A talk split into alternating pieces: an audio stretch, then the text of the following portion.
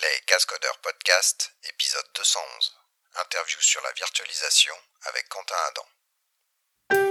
Enregistré le 27 mars 2019. Soutenez les Cascodeurs sur Patreon. p a t r e o n.com slash les Cascodeurs. Merci à vous.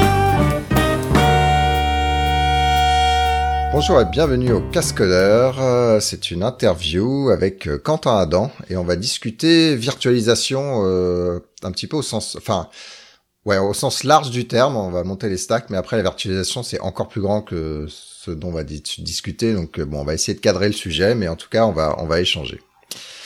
Donc salut Quentin. Bonjour Emmanuel. Comme euh, qui es-tu? Quelle est ta vie, ton œuvre, tout ça? Euh, alors certains me connaissent sur Twitter sous le nom de imprononçable de WAXZCE. Et euh, au quotidien, je dirige une boîte qui s'appelle Clever Cloud. Euh, en fait, c'est une, une boîte qui fait de l'automatisation de l'IT. Donc en fait, ce qu'on fait, c'est que les développeurs, ils tapent du code, ils envoient euh, chez nous, et nous, on va prendre en charge à ce moment-là le déploiement et le maintien en conditions opérationnelles de façon automatisée. Donc ça se compare pas du tout à Amazon qui vous fournit des machines virtuelles. Euh, là, vraiment, ça fait tout. Ça fait le monitoring, ça relance qui merde, fait les mises à jour système, ça collecte les logs. Enfin, c'est vraiment un système full intégré euh, qui fait tout le boulot. D'accord. Et c'est en France du coup. Et en fait, on est français, on a une partie de l'équipe à Nantes, on a des bouts à Paris, on a euh, des gens à Rouen, à Toulouse, à Lille, où on a le- l'extraordinaire Hubert Sablonnière qui travaille avec nous. Euh, Ouais. Et en fait, on a des clients aujourd'hui dans 35 pays dans le monde. Et c'est très large en fait. On a des clients qui vont de- d'un tout petit freelance et de, de sites euh, euh, tout à fait étonnants, euh, des sites de retransmission de messes noires américaines, euh, d'une pépinière en Grèce. Enfin, je- on a on a une série de sites euh, très surprenants à euh, des trucs beaucoup plus grands comptes. On opère beaucoup de choses pour la Maïf. On a euh, le core banking d'une de- d'une des néobanques euh, qui bosse avec nous. On bosse avec Harmony Mutual. On, on bosse avec plein d'assurances. C'est c'est- voilà, on est assurance compliant. Et euh, ça, on le vend en fait cloud et on-premise. Donc, euh, tu peux aussi installer. Clever Cloud chez toi euh, pour bosser plus vite. Les, les mecs de la Maïf nous ont dit que du moment où ils sont passés sur Clever, ils ont fait x8 sur le delivery de projet. D'accord. Ouais. Et ça, c'est un point intéressant. Euh, la virtualisation, elle est utilisée euh, et pour euh, optimiser le hardware, et ce qu'on s'aperçoit aussi, c'est pour délivrer les stacks beaucoup plus rapidement en fonction de, de ce qu'on appelle virtualisation. Quoi. Il y a, il y a plusieurs usages ou intérêts en tout cas à la techno. Complètement. ouais. Alors, virtualisation, euh, ça veut dire plein de choses. On peut virtualiser des disques durs, enfin des, des systèmes de fichiers, des bases de données, etc. Là, on va se concentrer euh, sur euh, l'opérat, enfin sur le sur le CPU, puis on va monter euh, jusque l'operating system, etc., etc. C'est ça va être notre limitation, ce qui est déjà assez grand. Euh, euh, ouais, tu voulais rajouter d'autres choses sur pourquoi est-ce qu'on virtualise, juste avant qu'on rentre dans le détail de. Alors, je, je dirais que l'essentiel de, de l'idée de la virtualisation, c'est qu'en fait, au début, on avait des, des machines qui étaient pas très fortes. Et euh, du coup, bah, une machine faisait globalement un truc. Puis ensuite, on a eu des machines de plus en plus puissantes. Et donc, du coup, comme on avait des machines de plus en plus puissantes, on s'est dit, bah, euh, on peut leur faire plusieurs trucs. Donc là, on s'est mis à mettre plusieurs programmes à l'intérieur, puis avec un programme qui chapeautait les autres programmes pour gérer les choses. Euh, donc euh, vraiment au début on a des machines à calculer, puis ensuite on a des, des machines euh, qui font euh, différentes tâches et on- donc on a un operating system donc boulot est de coordonner.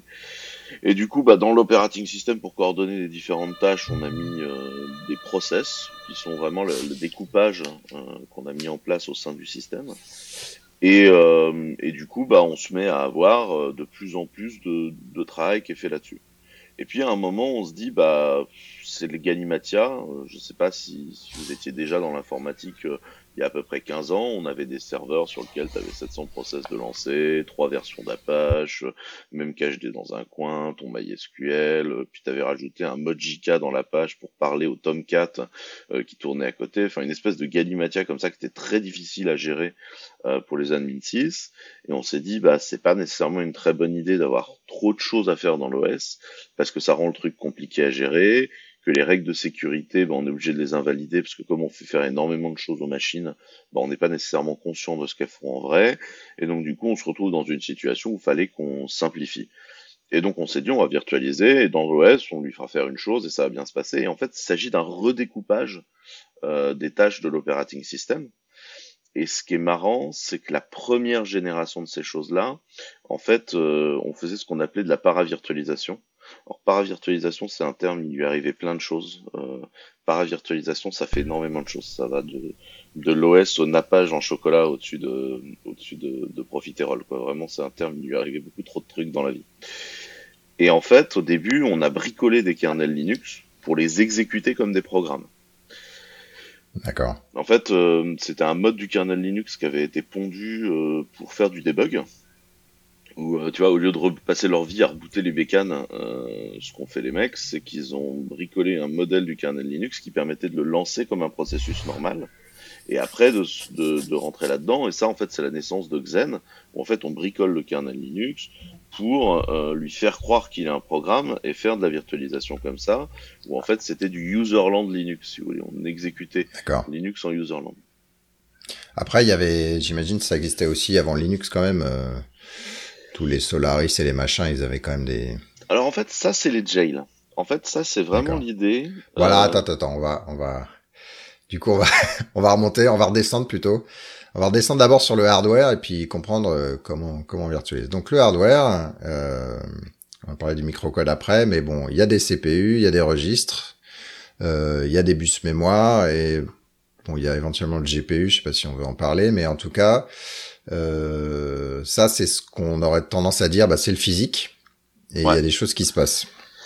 Ouais, surtout que je trouve que ce qui est très important aujourd'hui, c'est qu'on a l'impression que le hardware est devenu très diffus, alors qu'il a un vrai rôle. Euh, en fait, si on reprend vraiment à la base, il y a trois types de choses qui permettent de faire du calcul en informatique. C'est ce qu'on appelle les ASIC, les FPGA et les CPU. Euh, globalement, quand tu demandes un calcul en informatique, ce qui va être important, c'est le cycle processeur. Le cycle processeur, c'est les fameux gigahertz que vous avez, c'est-à-dire le nombre de cycles qu'un processeur va faire euh, par, euh, par euh, seconde. Et en fait, ce qui va se passer, c'est que un cycle, c'est le moment où de l'électricité va passer par des portes logiques dans l'électronique et réaliser un petit bout d'algorithme. Et donc donner un autre résultat sur, sur de, de nouvelles choses. Et ensuite, comme ça, petit à petit, cycle après cycle, on fait avancer notre programme. Un ASIC, c'est vraiment un truc où il y a des gens qui ont fait un, programme, ils l'ont défini, et ils en ont défini des portes logiques, ils en ont défini ce qui devait être en fait l'électronique des portes logiques, pas vraiment l'électronique, mais vraiment le silicium, en fait, le, l'architecture d'un processeur. Ils l'ont gravé, et après, à chaque fois que tu appelles la ZIC, euh, sur un cycle, il effectue ce programme-là. Par contre, c'est gravé. C'est-à-dire que si tu veux changer le truc, ça va, ça va pas le faire, quoi. C'est pas possible. Faut pas, pas trop de bugs, quoi. C'est ça. euh, par contre, tu peux faire des choses très impressionnantes en ASIC. Par exemple, tu peux calculer un MD5, tu mets vraiment de, une entrée sur X bits euh, de quelque chose, et l'ASIC en un cycle CPU va te calculer un MD5, alors que ça prend plusieurs milliers de cycles CPU dans un, dans un, dans un CPU euh, propre. Par contre, ça coûte assez cher parce qu'il faut graver le truc. Au milieu, tu as ce qu'on appelle le FPGA. Le FPGA, c'est pas vraiment tu graves le truc, c'est des ça va être à chaque fois des processeurs qui ont été construits pour des types d'usages particuliers et qui ont deux modes. Ils ont un mode où ils prennent un nouveau programme en cours, où tu vas leur écrire un nouveau programme qui en fait se sert des quelques registres d'instructions que tu as sur le FPGA euh, pour, pour, euh, pour définir comment il fonctionne. Et après, ils sont en mode exécution, et là, tu peux pas les reconfigurer à chaud. C'est un gros avantage de sécurité, puisque tu peux pas générer de code qui va être exécuté à la volée. C'est très difficile de casser un FPGA. Euh, et ça va en général dépoter quelque chose d'assez fort en termes de bande passante, parce qu'encore une fois, tu vas pouvoir faire beaucoup de choses en très peu de cycles processeurs. Les FPGA aujourd'hui vont beaucoup être utilisés notamment dans le domaine réseau, où en fait dans le domaine réseau, ce qui se passe, c'est que tu as besoin par exemple de filtrer des paquets pour filtrer du DDoS une fois de temps en temps, euh, tu vas définir, bon bah, je sais à peu près comment définir ce qu'est du DDoS. tu vas redéfinir euh, le programme, tu vas mettre à jour tes FPGA, donc tu les mets dans le mode d'écriture, tu leur colles le nouveau programme, tu les relances, c'est assez long comme opération, et là ils vont dépoter, et ils vont filtrer les paquets beaucoup plus vite que le ferait un CPU, parce qu'un CPU, par contre, lui, il est tout le temps configurable, et tu définis toujours ce qui va tourner dessus. Par contre, il a, des registres d'instructions euh, différents, mais tu peux pas lui créer de nouvelles instructions et euh, et comme à chaque fois en fait il va se servir de ces registres, mettre des trucs en attente, etc. Ça va être plus lent. Par contre, tu peux lui faire faire tout et n'importe quoi, de faire fonctionner une database Oracle à faire tourner Call of Duty, ça peut être le même programme. Alors que bon, un FPGA, si tu lui as dit de euh, d'ouvrir une requête, enfin d'ouvrir un, flux de réseau, d'en faire euh, du, du dzip, du, enfin du DTAR ou du DGZ, de faire du, du deciphering, il ne sait faire que ça, quoi. Il n'est pas, euh, il est pas très intelligent. Et donc, en Et est-ce que, attends, parce que du coup, euh, il est pas intelligent une fois qu'il a été euh, écrit, quoi. C'est ça. Mais je peux écrire n'importe quoi. Tu... en, fait, c'est pas vraiment n'importe quoi. En fait, tu, tu prends un processeur qui a des jeux d'instructions et tu joues avec les jeux d'instructions. Euh, par exemple, si tu fais du, du réseau, tu vas, tu vas prendre du Tilera, qui est, une boîte qui a été, je crois, je crois qu'ils viennent d'être achetés, euh, enfin viennent, je crois qu'ils ont été rachetés par Broadcom, euh, etc. Et euh, tu vois, tu vas acheter une, une carte à, à 7000 balles, donc euh, tu as un processeur à 7000 balles que tu peux programmer, mais tu peux lui envoyer 400 gigabits de data seconde et sortir 400 gigabits de data seconde de la de la carte, ce qui est quand même énorme. Enfin, c'est très très dur à envoyer dans un dans un CPU ça, pour par exemple euh, faire tout ton SSL tu pourrais imaginer faire passer tout ton TLS par du Tilera pour euh, pour tout ouvrir euh, et euh, décypheriser le TLS et euh, comme ça foutre la paix au CPU. C'est des cas d'usage de ce genre de choses. Donc en général, tu vas le retrouver dans des appliances réseau ou ce, ou ce genre de modèle en fait. D'accord. Quand par et exemple. donc on a le CPU général du coup? Ouais. Quand par exemple, un, un, un, dernier exemple là-dessus, c'est si tu vas chez HP et que tu achètes des B par 3 que les gens vont me dire c'est très rapide en stockage, euh, etc. Pourquoi? C'est parce qu'en fait chez HP, à la base c'est une boîte d'électronique, et donc en fait dans une B par 3, les mecs te blindent d'ASIC à différents endroits du truc. Euh, des machins qui d'habitude sont faits par des par quelques milliers de cycles CPU sont faits en un cycle sur l'ASIC. Et c'est pour ça que la B par 3 est rapide, parce qu'en fait les mecs ils boostent tout à coup d'ASIC. Et c'est pour ça que ça coûte cher, parce qu'à chaque fois il faut graver des ASIC. Ouais. Puis aussi que les mecs font une belle marge. Ouais, bon. chacun son, chacun son beurre. Et du coup, euh, bah, du coup, la virtualisation, on en parle, enfin, c'est pas trop le, le, FPGA et le ASIC, euh, c'est un peu l'antinomie euh, de ça, quoi. Non, c'est vraiment sur le CPU. Donc le CPU, si tu veux, il peut faire des choses. Et ce que va faire un CPU, c'est dicté dans ses registres d'instructions. En général, les ouais. registres d'instructions, ils viennent par paquet. Et du coup, euh, tu vas définir un paquet d'instructions. Donc, euh, euh tu as des instructions très classiques. Alors, d'abord, en fait, tu as une architecture du processeur. Donc, euh, x6486, par exemple. Euh, enfin, x86 à la base et x8664, qui est bits, ouais. la version 64 bits de l'extension de ça. Ça définit un certain nombre d'instructions où tu as des additions, des soustractions, des trucs comme ça, puis des, un certain nombre d'instructions plus compliquées qui en fait, dans un CPU, si tu veux, tu as des, as des entrées donc, tu as des endroits où tu amènes de la data. Et puis, tu as, euh, une troisième patte où, en fait, tu vas donner un autre chiffre. Mais le chiffre, en fait, c'est un code pour dire quelle instruction prendre. Et en fonction de ce code-là, tu vas rentrer dans une série de portes logiques dans le silicium, qui est l'algorithme déjà gravé, en fait, du CPU, qui va lui permettre d'exécuter ce que tu lui as demandé.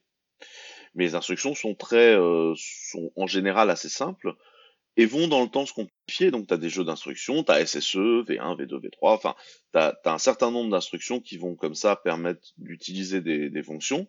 Et en fait, c'est ton compilateur à qui tu dis, bah voilà, j'ai ces jeux d'instructions-là. Du coup, si tu prends mon code source et que tu, tu, tu, tu, cherches à le matcher, le compilo va intégrer les jeux d'instructions. C'est pour ça que des gens comme Intel sont extrêmement contributeurs à LLVM et GCC. Ouais. Alors, entre les deux, il y a un truc intéressant, euh, c'est le microcode. C'est-à-dire que le CPU, tu me dis, c'est des portes et des machins, mais en fait, il y a un petit niveau d'abstraction. Et du coup, on pourra aussi discuter de Spectre et Meltdown, euh, en tout cas, comment ils ont essayé de, de patcher ça euh, comme ils pouvaient, quoi. Bah, en fait, on, on, je pense qu'on va, on va faire plus d'explications et après on va revenir sur Spectre et Meldon, mais en fait, c'est pas vraiment un niveau d'abstraction, le microcode. Le microcode, c'est plus le firmware du CPU. Euh, donc en fait, dans votre processeur Intel, il y a un morceau de code qui tourne. Euh, qui est un morceau de code qui est close source, on ne sait pas trop ce qu'il y a dedans, mais a priori c'est plus un firmware, c'est plus, en fait c'est plus une façon de configurer le CPU et ce qu'il va être capable de faire euh, que, euh, enfin, vous n'avez pas un système d'exploitation avec une pile réseau et des choses qui se passent quoi. C'est vraiment un morceau de code très très plat qui est plus là pour expliquer au CPU comment expliquer, euh, utiliser certaines de ces fonctions. Et dans le cas de Spectre Meldon, le patch du microcode, c'est essentiellement virer des fonctionnalités. Oui, parce que, sans aller trop dans le détail de Spectrum Meldon, euh, voilà, il y avait des prédictions de, branches, des choses assez intelligentes qu'un qu'un CPU essaie de faire pour euh, pour faire des choses en parallèle et anticiper euh, des résultats possibles et probables. Et du coup, bah, on peut imaginer que tout ça, ça se configure comme nous on configure un peu l'accès à la base de données ou, le machin. Et du coup, le microcode, il doit aider, enfin, il, te permet de définir un peu des, stratégies à ce niveau-là. En fait, en fait, le, ce qui se passe, c'est que globalement, les gens qui créent les CPU et les développeurs se parlent pas toujours des masses, euh, ce qui est assez surprenant. Et euh, ce qui se passe, c'est que du coup, euh, parfois, les gens qui font les CPU ont des idées d'optimisation. Et notamment, eux, ils voient passer du coup tout le binaire du soft. Et ils vont essayer de prendre des branches et d'optimiser sans nécessairement en avoir parlé avec les développeurs. Et les développeurs vont eux-mêmes avoir des idées d'optimisation sans nécessairement parler avec les gens qui font les CPU. Et du coup, il y a des optimisations qui deviennent des contre-optimisations en fait assez facilement parce que euh, parce qu'en fait, il y a c'est vraiment deux façons très différentes de voir l'exécution d'un programme entre euh, enfin on, voit bien euh, si on parle des specs du JCP de notre abstraction de la façon dont on conçoit nous des programmes en Java et que tu vas parler à un électronicien enfin vraiment c'est le jour et la nuit. Les gens voient pas du tout la, la même chose. Et en fait, ce qui se passe, c'est que les CPU, on les a rendus de plus en plus intelligents en essayant de prédire des, des branches d'exécution. Enfin, pour reprendre, pour reprendre en fait la base de comment marche un CPU, dans un CPU, tu as des entrées, tu vois. Donc tu mets de la data dedans, tu, expliques quel euh, processus tu vas faire, ça, ça va s'exécuter sur un cycle d'horloge et en fait, au fur et à mesure, tu vas faire des choses comme ça. Et dans un CPU, tu as des registres, c'est-à-dire de l'endroit où tu stockes de la data en attendant qu'elle soit traitée. Parce qu'en fait, euh, si tu traites de la data dans le temps, il va falloir que tu les stockes. Et donc les registres, c'est vraiment la data qui est stockée. Et ensuite, tu as des caches pour aller mettre de la data euh, dans le cache L1 ou dans le cache L2 du CPU. Qu'on soit bien clair, le cache L1, L2 du CPU par rapport au registre, c'est déjà très lent. Euh, pour te donner une idée, si tu veux, c'est un petit peu la différence entre euh, je suis à Nantes, euh, j'ai besoin de pain pour mon petit déjeuner, je descends de chez moi, je vais à la boulangerie, j'achète du pain, je retourne chez moi. Et je mange, total de l'opération, un quart d'heure, tu vois. Dix minutes. Je vais chercher une data dans le cache L1 du CPU. je suis à Nantes, je vais à la gare, je prends le train, je vais à Paris, je vais boulevard Raspail, j'achète mon pain, je retourne en train chez moi et je prends mon petit déjeuner. Coût total de l'opération 5 heures, tu vois, on n'est plus du tout sur la même longueur d'onde et c'est ça. C'est déjà très lent. Donc évidemment, quand derrière on va parler d'aller chercher de la data dans de la mémoire vive ou alors euh, de façon encore plus délirante sur le réseau. Euh, euh, sur le réseau, j'avais fait, j'avais fait le calcul pour te donner une idée. Sur le réseau, aller chercher de la data par rapport à l'exemple de la boulangerie que je donnais, c'était un petit peu comme si je trouvais le moyen d'avoir un moteur supraluminique et que j'allais sur un astéroïde entre notre galaxie et Alpha du Centaure où il y a un mec qui aurait ouvert une belle boulangerie, mais bien référencé sur Baguette Advisor, du coup j'ai vraiment envie d'y aller, et que je revenais et que ça m'avait pris à peu près 120 ans pour prendre mon petit déj et qu'on était à peu près à ces niveaux-là. Donc on est vraiment sur des distances de temps qui ont vraiment rien à voir. Donc tout ce qu'on peut faire pour éviter d'avaler euh, sur Alpha Centauri, euh, c'est mieux. Voilà. Donc, tes en fait, ton CPU va exécuter des choses. Et en fait, au début, les CPU, ils étaient très cons, ils exécutaient juste des trucs. On leur disait d'exécuter des trucs, ils exécutaient des trucs. Parce qu'on partait du principe que tous les programmes étaient tes copains. Tu les avais mis sur la machine, c'est que c'était copains, tu vois. Ouais. Le truc, c'est qu'à un moment, on s'est mis à prendre des morceaux de code de gens qu'on connaissait plus ou moins. Ou de gens qui pouvaient s'être plantés en faisant le programme. Et aujourd'hui, on prend plein de morceaux de code de gens qu'on connaît pas du tout. Quand on est sur une page web, on télécharge du JavaScript et on exécute du code de gens qu'on connaît pas du tout. Donc, euh, en, qui on a peu de confiance. Et donc, les gens qui conçoivent les CPU ont commencé à restreindre la façon dont tu pouvais accéder au registre en fonction de qui t'étais. Et en fait, pour ça, euh, on a défini ce qu'on appelle des, des rings d'accès, enfin des, des, des anneaux d'accès, ça s'appelle les ring level euh, en anglais. Et en fait, c'est euh, des c'est des modes du CPU. En fait, tu sets le mode du CPU et tu lui dis, bah là, je suis en ring 0, 1, 2, 3, 4. enfin, 1, 2, 3, parce que dans le cas d'Intel, il y a quatre niveaux de ring. Euh, et en fait, en fonction de ça, il va donner ou ne pas donner accès à des registres. Globalement, Ring 0, c'est le mode privilégié, tu fais ce que tu veux. Et euh, plus tu montes, euh, moins tu as de droits. Et en fait, en Ring 3, il y a plein de registres auxquels t'as pas accès. Pour des raisons compliquées de non-discussion entre les gens qui font les CPU et les, OS, en fait, par exemple, sur les rings de sécurité, aujourd'hui Linux, ça utilise Ring 0 et ça utilise Ring 3. ring, oui, Ring 3 ils, ils savent pas utiliser les deux entre les deux. Et c'est la différence entre userland et kernelland. Kernelland, t'es en ring 0, personne ne check ce que tu fais, mais du coup, tu mets beaucoup moins de temps à obtenir une interruption signal, tu gagnes vachement de temps. Ring, euh, ring 3, on check beaucoup plus ce que tu fais, t'es dans un mode privilégié, t'es dans userland. D'accord. Mais c'est quoi le, enfin, quand tu dis, euh, pas accès à certains registres, c'est genre arbitrairement on décide que les registres 1 à 4 tu as pas accès parce que euh, le kernel land il veut les garder pour lui euh, c'est quoi comment? Ouais, c'est exactement ça en fait. C'est défini dans la spec du CPU. On te dit bah quand t'es en ring 0, t'as le droit de faire ça ça ça ça ça, euh, quand t'es en ring 4, t'as le droit de faire ça ça ça ça ça. Et après quand t'es en ring 0, tu peux faire d'autres appels de mode pour donner à d'autres rings certains droits, pas tous, tout n'est pas configurable, mais par exemple les rings 1 et 2, ils avaient été construits pour y faire tourner les drivers. Aujourd'hui les drivers ils tournent en ring 0, notamment en Linux, en Windows, c'est comme ça qu'ils Dans Linux, ouais, c'est ça. Euh, et en fait, tu pourrais imaginer que le driver de ton disque dur, tu le fasses tourner dans un ring où tu lui dises, bah mec, euh, tu as le droit d'accéder euh, aux IO du disque, donc toutes les interruptions hardware du disque. Par contre, euh, les interruptions hardware du réseau et parler aux registres qui vont parler, de, faire du réseau, c'est pas possible. Et comme ça, tu t'assures que ton driver de disque dur euh, ne peut pas être corrompu et enverrer de la data sur le réseau, par exemple. Ouais. Ce qui aujourd'hui n'est pas garanti puisque tu es dans Ring 0, tu as le droit de tout faire. Donc ton driver de disque dur, hormis le fait que c'est relu par la communauté dans le code Linux, mais tu aucune garantie technique que il euh, n'y a pas de l'envoi sur le réseau euh, de data euh, de la part du driver.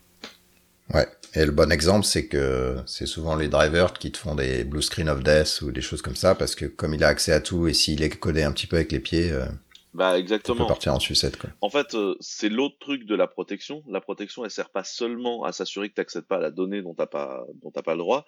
Elle sert aussi à vérifier que tu ne modifies pas et que tu joues pas avec de la donnée qui est pas la tienne et qui ferait planter un autre programme. Euh, moi, quand j'ai appris à coder, j'étais sous Windows 95, donc c'était quand même un noyau 16 bits avec une interface graphique en 32 bits et aucune protection de la mémoire. Et globalement, bah, on sait, t'allais dire, euh, bah, moi, je vais modifier de la data à tel endroit du registre. Bah, tu le faisais. Et puis, bah, en fait, c'était la data dans d'autres programmes. Donc, dès qu'il arrivait pour traiter sa data, c'était pas ce qu'il attendait. Et bam, c'était en écran bleu. Et, et c'était très chiant parce qu'il suffisait qu'il y ait un développeur qui ait fait une merde dans un programme euh, du truc bah tu pouvais faire des écrans bleus à répétition. C'est pour ça qu'on a mis en place aussi de la, de la, protection de la mémoire et de la protection des registres. C'était pour s'assurer que s'il y en a un qui se plante, bah, il va aller planter lui dans son coin, et c'est le fameux segfault au moment où, où en fait t'as accédé d'accéder à des registres mémoire qui sont pas les tiens, et donc du coup c'est parti en cacahuète. Euh, et t'as pas emmené tout l'OS avec toi, ce qui était quand même un peu chiant, quoi. Surtout à une époque où quand tu bootais ta machine, t'en avais pour 5 minutes. Ouais. Alors on va on va passer à l'OS, mais juste avant, euh, je pense que le coût de passer d'un ring à un autre, il n'est pas neutre. C'est pour ça que euh, j'imagine Linux, ils ont décidé de mettre tous les drivers dans un truc, c'est-à-dire que les passages d'un mode à un autre userland à kernelland, c'est pas gratuit non plus. C'est ça, c'est du context switching. En fait, du coup, tu as de la data qui est prise de certains registres, qui est envoyée dans les caches, et des data qui étaient mises dans les caches qui redescend euh, dans les registres. Et donc, en fait, euh, tu as, un certain nombre de cycles processeurs, euh, 1300 dans beaucoup de cas, qui vont juste être utilisés pour bouger de la data, etc., et changer de contexte. Et du coup, tu vas pouvoir reprendre de là. Donc évidemment, si tu fais beaucoup de contexte switching, ça peut devenir assez pénible. C'est pour ça qu'on parle souvent de redédier des CPU. Euh, et ça, euh, enfin après, on peut expliquer exactement comment fonctionne la, la, la Virtu peut-être, mais ça, on, va le faire et, ensuite on peut parler du, du contexte switching. Ouais. En fait, le, la virtualisation, donc au début c'était que du soft. Le truc c'est que du soft, ça implique un léger truc, ça implique d'avoir confiance dans le software. Or, euh, les gens n'en ont pas conscience, mais le software, ça a toujours beaucoup de failles. L'an dernier, le kernel Linux a dû faire 430 et des bananes de CVE un peu compliquées. Euh, sur ça, tu as entre 30 et 40 de, CVE qui te disent euh, exécution arbitraire de code en mode route, tu vois, l'élévation de privilèges. Autrement dit, tu as quasiment une CVE par semaine qu'on peut considérer comme gravissime. C'est un marché qui est un peu bizarre, les CVE, parce que tu as les CVE qui ont un logo et un nom, tout le monde en entend parler, et tu as plein de pépins de sécurité, ça passe à l'as euh, totalement. quoi. Mais il y a, je sais pas, il y a 15 000 ou 20 000 CVE par an maintenant, enfin c'est quand même complètement délirant. quoi. Et du coup, les mecs de chez Intel se sont dit, bah c'est sympa cette histoire-là. Euh, L'idée d'exécuter plusieurs euh, OS en parallèle, elle est pas mauvaise. Nous, on va vendre un CPU qui a un jeu d'instructions spécifique, qui est une sorte de nouveau ring. Euh, c'est un peu bizarre la façon dont c'est construit, qui permet de remplacer totalement un ring 0. Et donc en fait, tu fais un context switching entre les deux OS, et l'un un des OS n'a pas conscience de la présence de l'autre OS. C'est juste qu'il y a un des OS qui a pris le pouvoir sur les instructions VT, qui sont les instructions de switching d'OS. Tu vois? Mais sinon, ils ont les mêmes droits. C'est juste qu'il y en a un qui a les droits pour jouer le VT. Et c'est celui qui joue le rôle d'hyperviseur. D'accord. Le gros intérêt, c'est que tu n'as plus besoin de faire le moindre edit de code dans, euh, dans l'OS pour pouvoir euh, faire tourner un OS en tant que virtualisé. Puisqu'il n'est même pas conscient d'être virtualisé. D'accord. Alors qu'est-ce que ça veut dire faire tourner un OS euh, en tant que virtualisé euh, avant, avant les instructions, euh, avant, avant les instructions CPU qui faisaient ça C'était du code, c'était un process quoi qui, ouais, alors, faisait semblant d'être tout seul.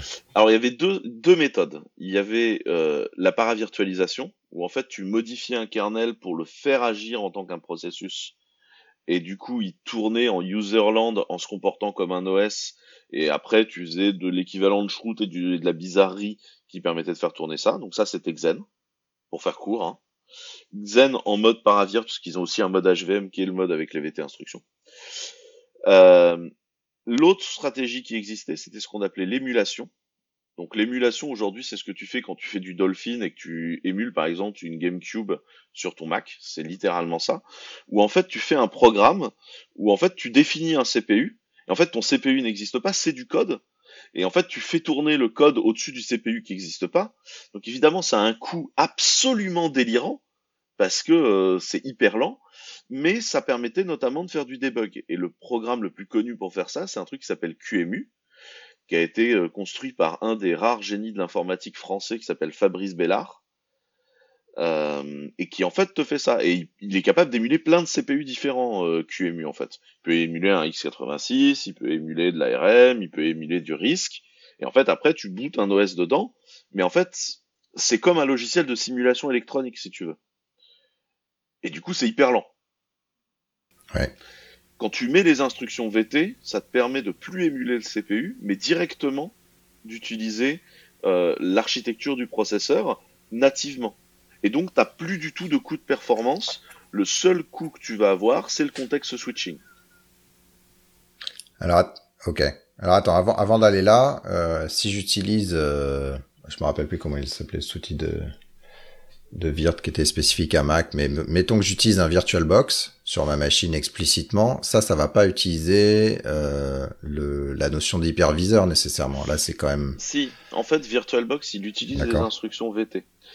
Par contre, tu as cette impression que c'est lent, parce que ce que je viens de te dire sur ça n'a pas de coût, ça n'a pas de coût au niveau du processeur. Ouais.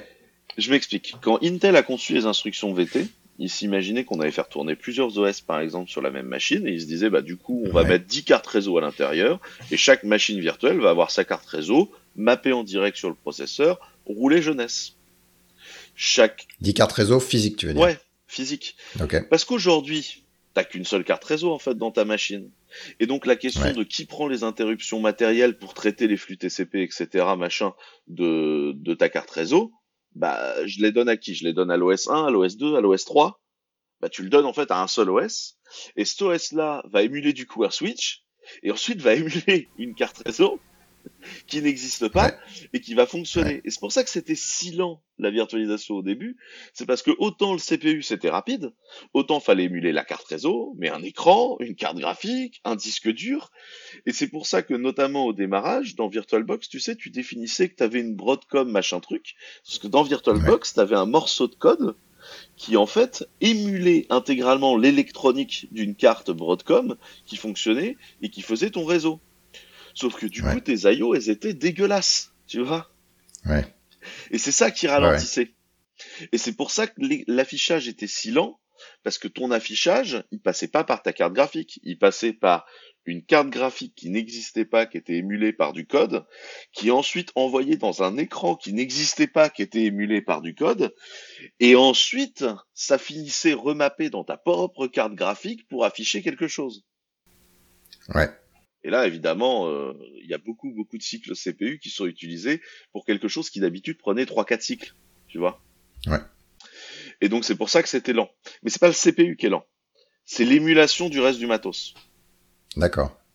Et comme l'IO, c'est-à-dire parler sur le réseau et parler au disque dur, est souvent le bottleneck de performance, bah en fait ça posait un problème parce que tu lançais une, une database par exemple là-dessus, donc une database c'est quelque chose qui écrit sur un disque dur et qui parle sur le réseau. Euh, bah en fait, dans ta machine virtuelle, elle était hyper lente. Ouais. Et, et donc petit à petit, en fait, les constructeurs d'hyperviseurs, enfin les, les développeurs d'hyperviseurs, ont mis en place des processus de communication rapides entre l'hôte et la machine pour que la machine virtuelle utilise en fait un driver euh, qui soit pas de l'électronique, mais qui soit un bus de communication simple et rapide en direction de l'autre et qui du coup lui va utiliser son, propre driver pour parler avec les choses sous-jacentes. Et du coup là tu fais des gains de perf monstrueux, mais vraiment ça c'est le jour et la nuit qui te permettent de réellement utiliser la performance brute de la machine, parce qu'au lieu d'émuler de l'électronique qui n'existe pas, euh, tu fais quelque chose de performant. Sous Linux, ça c'est Virtaio. D'accord. Et ça, tu, euh, est-ce que c'est venu à un coût d'isolation un peu moindre euh, ou avec des risques, des choses comme ça ou? Pas vraiment, parce qu'en fait c'est un, en fait c'est un protocole de communication hyper unifié euh, qui est très bête. Et du coup, euh, tu, en fait, tu, c'est pas toi qui décides ce que va exécuter le driver sous-jacent de ton hôte depuis la machine. Toi, tu dis juste que tu veux accéder à tel, tel, tel, tel bloc de ton disque dur. Et en fait, c'est le driver qui est en dessous de la machine qui décide comment le faire. Donc, comme le protocole est bien découplé entre les deux, c'est un peu comme du, c'est découplé sur des mêmes modes protocolaires que du fiber channel, si tu veux. C'est vraiment des protocoles très simples et très basiques. T'as pas de vrais gros problèmes euh, de, de, traduction. Enfin, tu, tu t'as pas de traduction d'appel système, par exemple, ou ce genre de choses, qui là, ça, ça peut toujours partir en cacahuète à un moment, tu vois, parce que euh, tu, tu, tu forges quelque chose d'un peu bizarre et ça va partir mal. Par contre, c'est toujours sujet effectivement à si tu réussis à crafter quelque chose qui fait péter une buffer exception de l'autre côté et que tu arrives à te coller à un endroit du système, bah là oui effectivement euh, tu peux foutre la zonze. D'accord. Ok. Donc là on est sur la virtualisation euh, moderne euh, au sens full, enfin full virt quoi. C'est ça. En fait, la virtualisation moderne, elle a eu une mauvaise image, euh, beaucoup à cause de choses à la VMware VirtualBox, qui ont essayé de faire de la virtualisation du post-desktop, et qui du coup étaient obligés d'émuler énormément de choses. Mais en fait, la virtualisation, ça peut être hyper, hyper, hyper rapide. Parce qu'en fait, c'est juste un jeu d'instructions euh, qui te permet de dire, bah voilà un nouveau bootloader, donc votre, votre grub quand vous boot votre machine, voilà un nouveau bootloader, boot cette machine virtuelle là, roulez jeunesse. Et moins tu vas avoir d'IO et moins tu vas avoir d'interaction, mieux ça va se passer. Et par contre, le CPU, il est complètement loqué, ça sert vraiment de l'isolation du CPU, et il n'y a jamais eu de faille dans les instructions du CPU.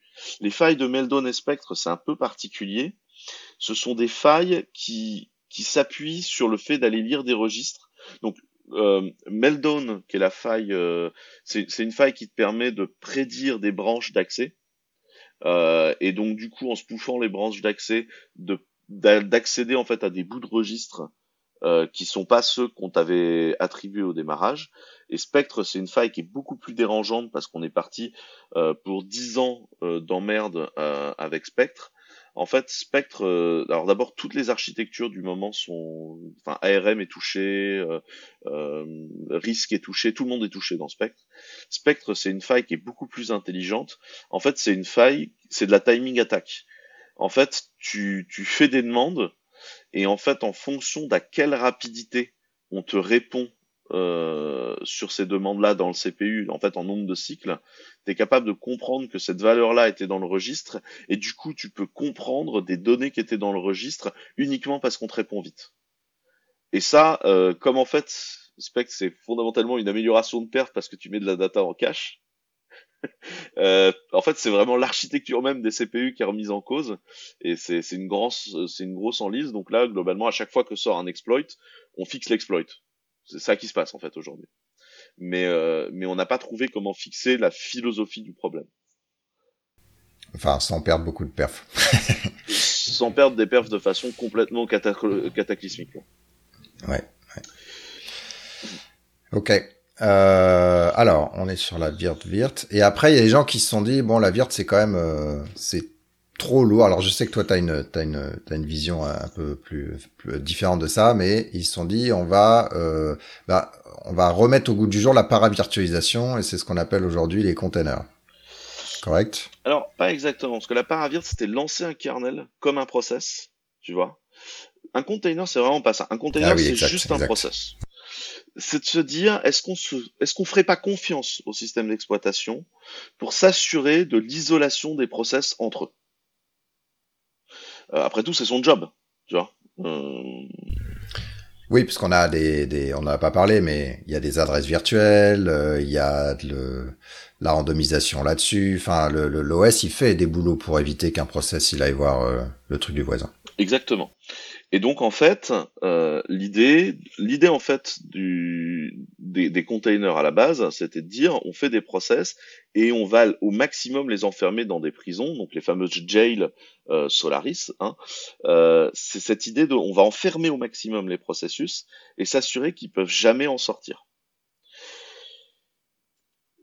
Ça ça, ça a donné plusieurs euh, capacités en fait euh, d'enfermer les processus sous Linux. Notamment, il y a un truc qu'on appelle les namespaces. Et en fait, les namespaces, c'est des tables de correspondance. Euh, en fait, tu vas dire, euh, bah, mon processus, il va penser qu'il est PID machin alors qu'il est PID truc. En fait, tu fais juste une map de correspondance.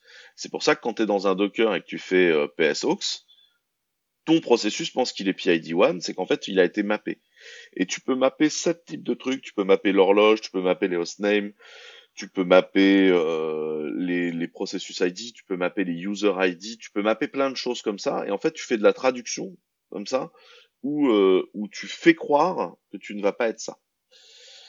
C'est à la fois une très bonne idée et ça peut devenir une catastrophe.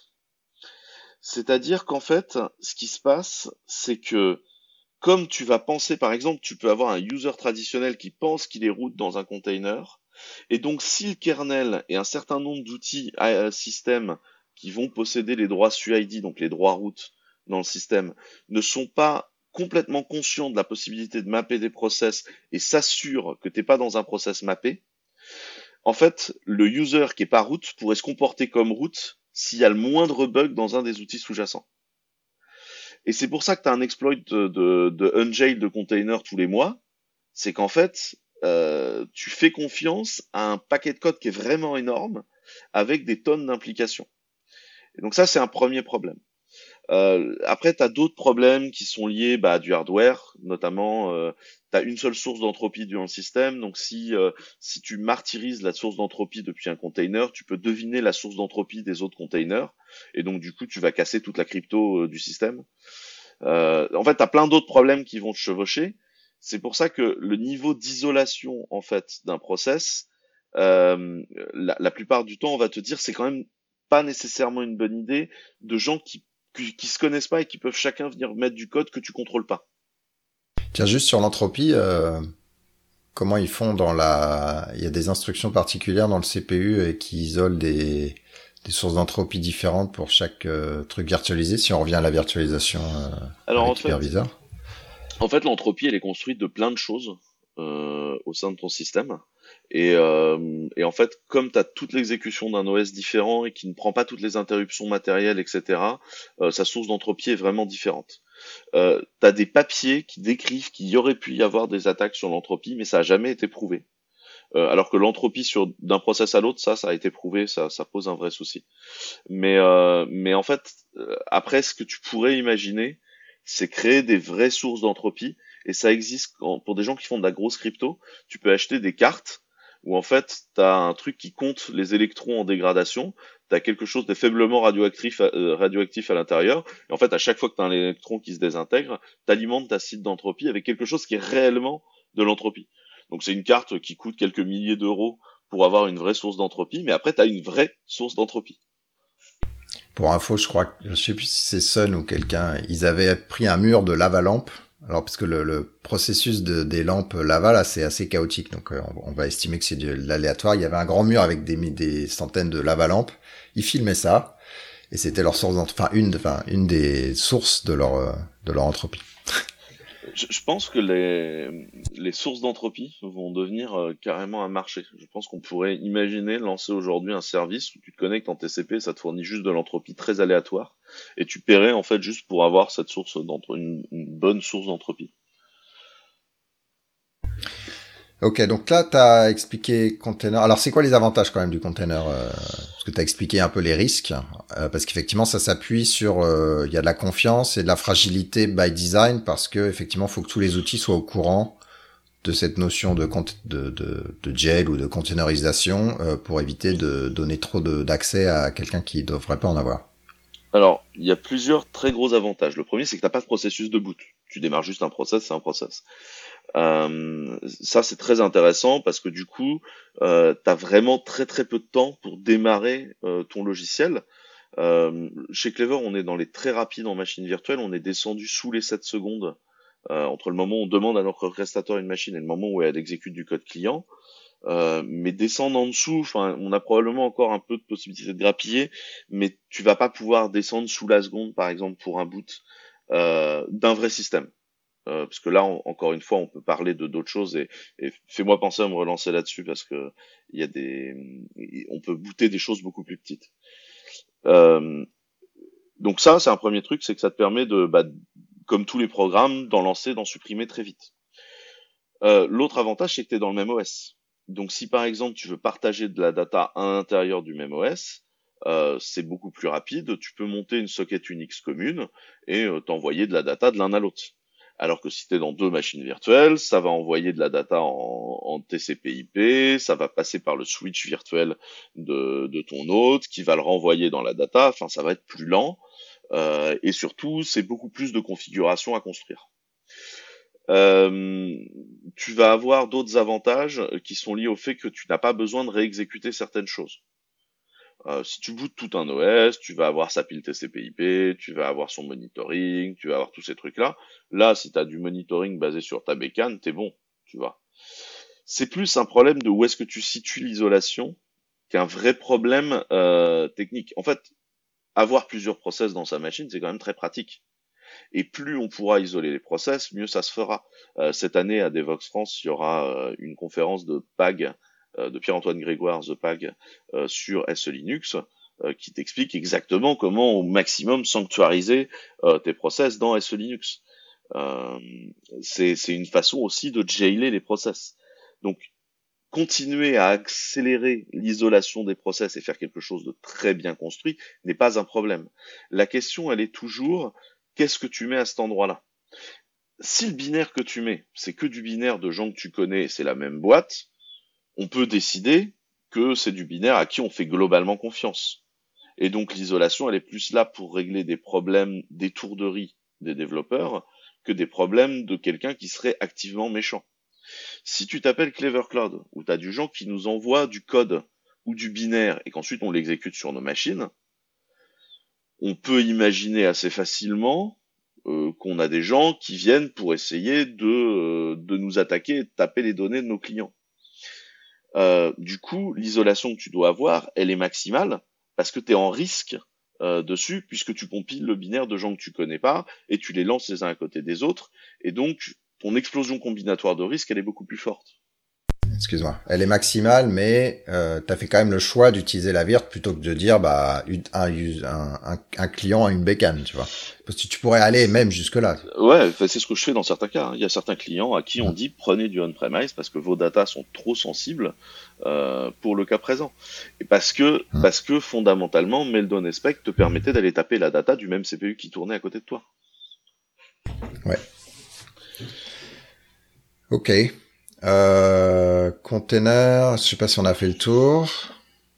Bah, bah en fait, après, tu as, plein de mécanismes d'isolation qui sont mis en place par les containers, euh, qui est une, une lutte en fait sans fin pour essayer de faire en sorte de sécuriser l'OS. C'est une bonne chose. Ça sécurise l'OS, en vrai. Mhm. Par contre, il y, a une, y a une idée reçue qui est pas nécessairement la bonne, qui est de dire que ce sera toujours plus rapide. Ça dépend des cas en fait. C'est comme le fameux, c'est comme les fameux benchmarks, tu sais, où tu avais du C++ moins O3 de compiler face à du Java, et tu as des cas d'usage où le C++ va battre le Java et des cas d'usage où le Java va battre le C++. Parce que ça dépend des cas d'usage. Si tu essayes de ultra sanctuariser tes containers, et notamment en, découpant à fond leur I.O., tu vas être obligé en userland de filtrer l'IO. Et en fait, en faisant ça, tu vas mettre du proxy d'accès à la donnée en permanence qui est du code, alors qui en plus peut être du code managé, c'est-à-dire du code avec un garbage collector, donc avec des GC donc un peu lent, enfin un peu lent, euh, pas aussi rapide que certains codes natifs pour faire du flux. Euh, et donc là, tu vas, en fait, autant ton CPU va être plus rapide, autant tu vas tellement perdre de temps sur l'IO que ça peut être une moins bonne opération. Tu vois? D'accord. Si tu mets un reverse proxy devant euh, et, une isolation de l'IO très forte devant des containers ou que tu utilises Virtaio dans le cas de la virtualisation, en fait, la Virtaio va gagner en performance d'IO. Ce qui est, ce qui est assez, ce qui est assez pas, euh, enfin, c'est pas facile à, à, appréhender comme problème parce que c'est vraiment lié à la sécurité des rings. Comme en fait, du coup, l'exécution du process, enfin du, du driver qui gère le networking va être en ring 0 dans un cas, bah tu vas être beaucoup plus rapide quand tu fais de la virtu. C'est pour ça que quand vous aviez, quand Docker est sorti, vous aviez beaucoup de tests qui prouvaient que c'était plus rapide par rapport à KVM. Et en fait, les, les tests, c'était marqué à chaque fois en utilisant le mode moins moins host de Docker. Le mode moins moins host, c'était désactive toute la sécurité des IO et tout le filtrage de la sécurité des IO. Là, évidemment, t'es plus rapide. Mais si tu rajoutais le filtrage de la sécurité des IO par rapport à un VirtIO bien configuré, en fait, tu descendais en dessous du KVM. D'accord. Ce qui est contre-intuitif. Ouais, bah après c'est un peu comme les bases de données où les gars disaient regardez on est plus rapide qu'Oracle, mais en fait ils faisaient pas de F, euh, de, de, de, sync sur le disque et bon bah, forcément. Bon après tu peux perdre tes données, mais c'était rapide. c'est ça. Mais il y a toujours, en fait, il y a toujours un... C'est pour ça qu'il faut toujours regarder les petites lignes quand on est sur des trucs d'infrastructure, parce que euh, tu peux tout changer par une méthode de compilation. Euh, la, racine de Clever, c'est une techno qu'on a mis au point avec un de mes associés qui s'appelle Marc-Antoine. En fait, on était à l'école et on devait coder en Objective-C. Et en fait, en Objective-C, du coup, soit on faisait du GNU-STEP sous Linux. Je sais pas si t'as déjà vu du GNU-STEP, mais c'était globalement désagréable, quoi. Euh, soit on bossait sous SX. Et à l'époque, nous, on n'avait pas de Mac, on avait des Dell. Et du coup, t'avais avais Mac qui te fournissait une espèce de machine virtuelle hyper lente, euh, dégueulasse, et où en fait, euh, bah, tu cliquais, ça agissait. Donc euh, pour coder tout un programme, tu vois, c'était vraiment l'enfer sous Xcode. Et là, on s'était dit, on va faire des Hackintosh. Sauf que c'était très chiant, parce que faire des Hackintosh, on passait notre temps à rebooter nos bécanes en allant bricoler le driver réseau qu'on avait écrit, puis tu rebootais sous Linux, t'allais recompiler ton driver, enfin bref, c'était l'enlise. Donc à un moment, on s'est dit, on va le mettre dans la machine virtuelle. Et la machine virtuelle qu'on avait, elle était sous VMware. Et en fait, elle était lente. Et on s'est dit, bah, on peut pas modifier le code de macOS X parce qu'on peut pas, on n'a pas le droit. On a converti l'image vers du KVM. Et en fait, on a commencé à bricoler non pas la machine virtuelle, mais le KVM lui-même en disant bah, comment on pourrait accélérer le truc. Et en fait, en quelques après-midi, à plus ou moins lire le manuel et compiler avec les bons flags KVM, on avait rendu la machine virtuelle euh, fluide. Parce qu'en fait, on passait que par euh, le chemin le plus court à chaque fois pour faire les choses en diminuant le nombre d'interruptions processus. Donc, truc de développeur classique. Au lieu de faire le projet qu'on t'avait demandé, t'as fait un outil pour aller plus vite à un moment pour faire le projet que t'avais demandé, mais en fait, t'as pris plus de temps. Mais c'était cool. Et du coup, truc de développeur classique, au lieu d'aller faire le projet euh, intéressant pour un user, je me suis retrouvé à créer une boîte pour faire des outils pour développeurs. C'est ça. Le mec a lancé encore une boîte d'idées, tu vois. C'est ça. C'est ça. Euh, donc à un moment on parlait de paravirtualisation, il y a un, projet euh, chez Google qui s'appelle gvisor qui était là pour dire on va sécuriser un peu plus les containers. Euh, c'est où est-ce que ça se situe? C'est effectivement un kernel qui, qui tourne en user space, euh, comme tu avais décrit avant, c'est ça? Alors, pas exactement. D'abord, ce qu'il faut comprendre, c'est que Google, c'est vraiment la maison des containers. C'est vraiment les mecs, ils ont toujours tout fait dessus. Borg est basé là-dessus. Maintenant, Omega est toujours basé là-dessus. C'est vraiment des gens qui ont toujours utilisé au maximum la sécurisation des process pour faire tourner toute leur infra. Gvisor, en fait, l'idée qui est basée sur quelque chose que eux font en interne et qui était ce qu'on utilisait euh, dans le cas de Google App Engine, qui existe depuis euh, 10 ans, euh, et qui marche par ailleurs très bien. L'idée d'App Engine, c'était de dire quoi? Bah, on va réduire la quantité de la possibilité pour le développeur. Tu te souviens, on avait des white class en Java, ce qu'on avait le droit de taper. Ils avaient leur propre compilo, et comme ils avaient leur compilo, leur white class, ils limitaient en fait, si tu veux, la possibilité de propagation euh, de risque. Et après, quand tu exécutes ton processus, euh, ce que tu fais, c'est que tu lui mets globalement un reverse proxy, mais pour les appels système. Donc euh, globalement, tu vois, quand tu quand tu fais du code, au moment où tu vas écrire un fichier, que tu fais un Java NIO file, euh, en fait, là, la JVM, elle écrit pas le fichier, elle, elle fait une un appel système à ton kernel qui lui sait comment écrire un, fichier, sachant que c'est peut-être du XT4, c'est peut-être du RiserFS, c'est peut-être euh, du ZFS, whatever, c'est lui qui RiserFS, euh, sérieux. Ouais, c'est ça m'est venu comme ça, tu vois. J'ai envie de te dire, euh, le mec savait découper les petits fichiers, quoi. oui, c'est ça. Vous irez lire l'histoire. Je vous encourage à aller regarder. On va, voilà, on, vous pouvez aller lire l'histoire. L'histoire est hautement liée à l'auteur qui s'appelle euh, donc Riser et, euh, il n'a pas bien fini et du coup le système de fichiers aussi c'est un petit peu arrêté ça, y a pour le développement. Il n'y a plus de committeurs. Non. Et euh, et en fait, si tu veux, tu vas faire un appel système. Et en fait, l'idée est de dire, pour sécuriser les appels système que tu peux faire, par exemple vérifier que tu n'écris que dans les répertoires auxquels tu n'as le droit d'écrire, bah en fait je vais faire un proxy qui à chaque fois que tu fais un appel système, l'ouvre, le regarde et le renvoie derrière moi. Le truc c'est que pour faire ça, d'abord le kernel Linux n'est pas hyper bien outillé.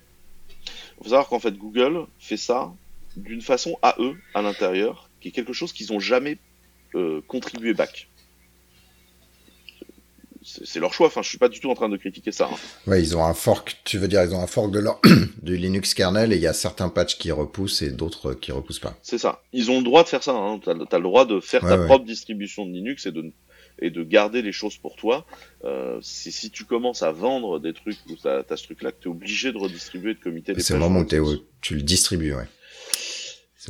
Et en fait, eux, ils ont leur truc d'introspection de process, parce qu'encore une fois, c'est des gens qui vont très très loin sur les containers. Donc, ils ont des, des, des choses d'introspection de process interne sur lesquelles on n'est pas très bien documenté, et je j'aurais pas nécessairement énormément d'infos là-dessus.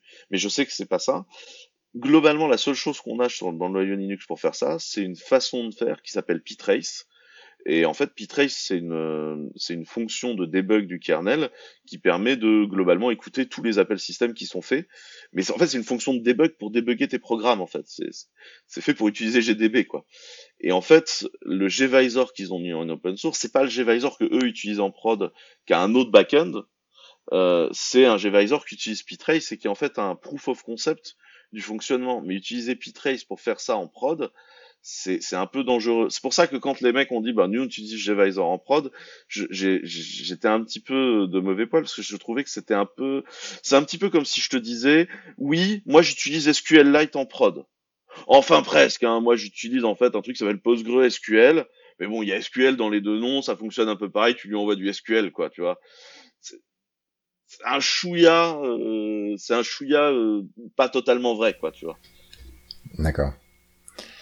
Et Kata Container, euh, c'est la même idée qu'ils essaient de de faire bien ou? Non, Kata Container, ça se base en fait sur les instructions de Virtu. C'est-à-dire qu'en fait, il y a eu une première génération de la Virtu, ta VirtualBox, VMware, tout, euh, tout ce monde-là qui a débarqué, et qui est vraiment construit sur l'idée de on va faire des systèmes d'exploitation entiers qui du coup vont gérer un système d'exploitation entier. Et en fait, avec le temps, on s'est mis à diminuer la taille de l'hyperviseur et des machines virtuelles euh, données, en disant on peut donner à l'hyperviseur des vraies capacités de parler au hardware et faire des bus de communication, donc le fameux Virtaio dont je te parlais dans le cas de KVM, et de réduire ça. Et notamment de faire des, des, des kits de virtualisation euh, qui soient plus simples. Et notamment macOS a beaucoup bossé là-dessus, et les gens de Docker ont énormément travaillé là-dessus quand ils ont fait Docker for Mac. Docker for Mac, en fait, ils l'ont fait à partir d'un système de Virtu euh, qui s'appelle, euh, enfin qui s'appelle Xive sous euh, sous BSD, qui s'appelle Xive, enfin Xive sous BSD, Xive sous sous OSX, qui est un système beaucoup plus réduit, qui utilise à fond l'infrastructure de d'hypervision d'OSX, donc qui diminue, tu, tu, fais un hyperviseur en 1000 lignes de code, enfin vraiment tu, tu diminues vachement ça, et tu as, as, la capacité de faire de la virtualisation beaucoup plus simple, mais où du coup, en tant qu'hyperviseur, t'offre beaucoup plus de services au système que tu hypervises, qui du coup est un OS qui en fait n'est pas capable de booter dans un autre contexte que de l'hypervision. Tu vois? Parce qu'en fait, il n'a pas de driver, il ne sait pas parler totalement au matos, il sait parler à une interface qui sait parler au matos. Et en fait, c'est beaucoup plus rapide, c'est beaucoup plus léger, et c'est les idées de Kata Container. C'est ce qu'on fait chez Clever Cloud à une moindre mesure, et tu peux aller beaucoup plus loin. Chez Clever Cloud, on a un projet de R&D où on fait ce qu'on appelle du function as a service, qui est fait pour exécuter tes fonctions. Sauf que nous, on n'est pas très confort avec l'idée d'exécuter des fonctions de gens qui se connaissent pas dans des containers les uns à côté des autres. Et donc, du coup, on a construit un truc kernel-less, où en fait, on boot un unique kernel hyper light, qui est uniquement capable d'exécuter du, euh, du WebAssembly, qui exécute son WebAssembly et qui renvoie la réponse euh, via le channel de communication de l'infrastructure hyperviseur, du coup de notre hyperviseur maison, euh, et tu vois, le WebAssembly, on l'a généré depuis du Go, du Kotlin, du Rust, du C++, du TypeScript, whatever, tu vois. Et en fait, le temps de booter, débooter ça, il s'est écoulé deux nanosecondes. En fait, on a booté une machine virtuelle avec un bootloader qui est en fait un unique kernel, kernel-less vraiment tout light, qui fait son exécution. L'isolation du CPU, bah, c'est celle de l'hypervision. Tu ne sortiras jamais tes peinards. Tu as renvoyé la réponse et du coup, l'hyperviseur peut renvoyer la réponse au client. Et en fait, le moment de l'exécution a été complètement sandboxé, et tu t'en es pas rendu compte. T'as as booté, débooté une machine virtuelle en deux nanosecondes. D'accord. Et là, tu vois, c'est une utilisation comme ça de cette infrastructure en fait qui sont les VT instructions, qui est vraiment génial parce qu'en fait, tu lui dis juste, bah voilà un nouveau bootloader, fais ce que tu veux, tu vois, euh, en tant qu'instruction du processeur, si tu veux. Au lieu de s'en servir pour lancer des machines virtuelles complètes, aujourd'hui, de plus en plus, on s'en sert pour lancer des processus avec très peu d'assemblage autour, juste ce qu'il leur faut pour fonctionner, et ça leur permet de fonctionner.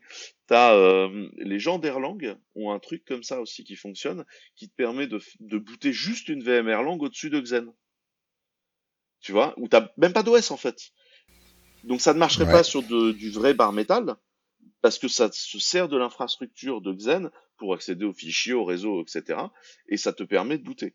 Et ça, en fait, les kata containers, c'est euh, exactement ça. Et de plus en plus, on s'en sert en virtualisation, et notamment Docker for Mac utilise le, le, au maximum l'HVKit. Et en plus, ils ont ils ont filé plein de codes euh, chez Docker que tu peux utiliser pour faire ta propre ton, ton propre bricolage à toi euh, qu'ils appellent HVKit et qui est vachement pratique en fait, parce que l'idée, c'est de réduire la taille des hyperviseurs en s'en servant plus comme euh, kit de création de sandbox, si tu veux.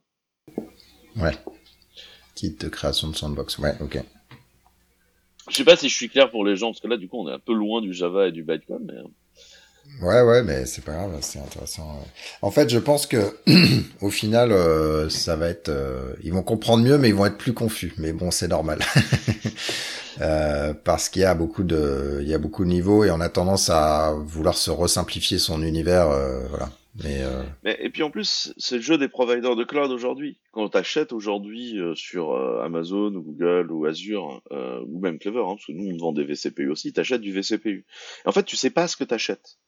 Euh, t'achètes un VCPU et en fait ça pourrait être l'AMD Duron que j'avais quand j'étais au collège quoi euh, parce qu'en fait ce que tu as acheté est très intemporel or euh, en fait, quand Intel fait ses CPU, faut savoir que la gravure d'un CPU, c'est pas un processus hyper contrôlé. C'est-à-dire qu'en fait, tu définis où tu dois graver, tu fais ta gravure, et ça se passe bien ou ça se passe mal. Tu vois, t'as pas de grande garantie, et après tu prends le die du CPU et tu le testes, et tu regardes ce qui s'est gravé en vrai. Et du coup, après Intel, ils vendent, euh, ils vendent les CPU par niveau de qualité, en fait, dont la gravure s'est bien passée ou pas. Et globalement, par pourcentage de réelle qualité de gravure. En fait, beaucoup des cloud providers te vendent des CPU de faible qualité, puisque comme en fait c'est pas un argument marketing d'acheter du CPU de qualité, euh, bah en fait on s'est mis tous à acheter ça. Et ça, remonte à plus loin, hein. c'est l'histoire des distributions binaires Linux où tu prends du Debian, euh, ça va tourner d'une Game Boy à un supercalculateur. Mais en fait pour que ça ça existe, il faut que le binaire de la Debian il soit le moins spécifique possible au niveau de ton hardware, et donc qu'il utilise le plus petit dénominateur commun, en clair qu'il utilise le moins d'instructions possible, et qu'il soit le moins optimisé possible, et qu'il soit le plus débile possible. Tu recompiles tout ton système pour ton, ton hardware, tu gagnes en perf. Mais vraiment, en fait. Et c'est pas si compliqué que ça à faire, en fait. Ou au moins sur les parties qui t'intéressent.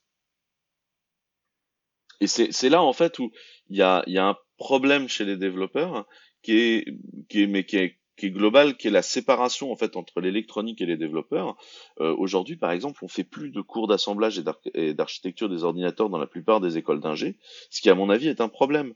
Pas parce que je pense que les mecs doivent être compétents en assembleur parce qu'ils vont trouver de l'emploi en assembleur, c'est une connerie, mais parce que le fait de comprendre comment fonctionnent les registres, l'assembleur et comment fonctionne le CPU va toute ta vie te guider comme une euh, comme une culture générale sur comment peut fonctionner ton compilateur et comment ça fonctionne. Et c'est ça qui va te permettre de comprendre, par exemple, pourquoi Quarkus est un événement intéressant dans la communauté Java qui va te fournir plein de, plein de perfs. Parce que sinon, en fait... Je l'ai pas payé. je l'ai pas payé.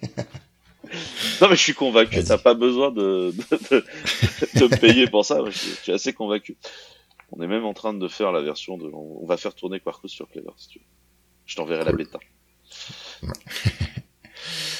Euh, ben, en parlant de la JVM d'ailleurs, euh, donc euh, Quarkus, de la compilation euh, au moment, enfin sur, sur ta plateforme cible et tu compiles, mais bon, ça prend du temps.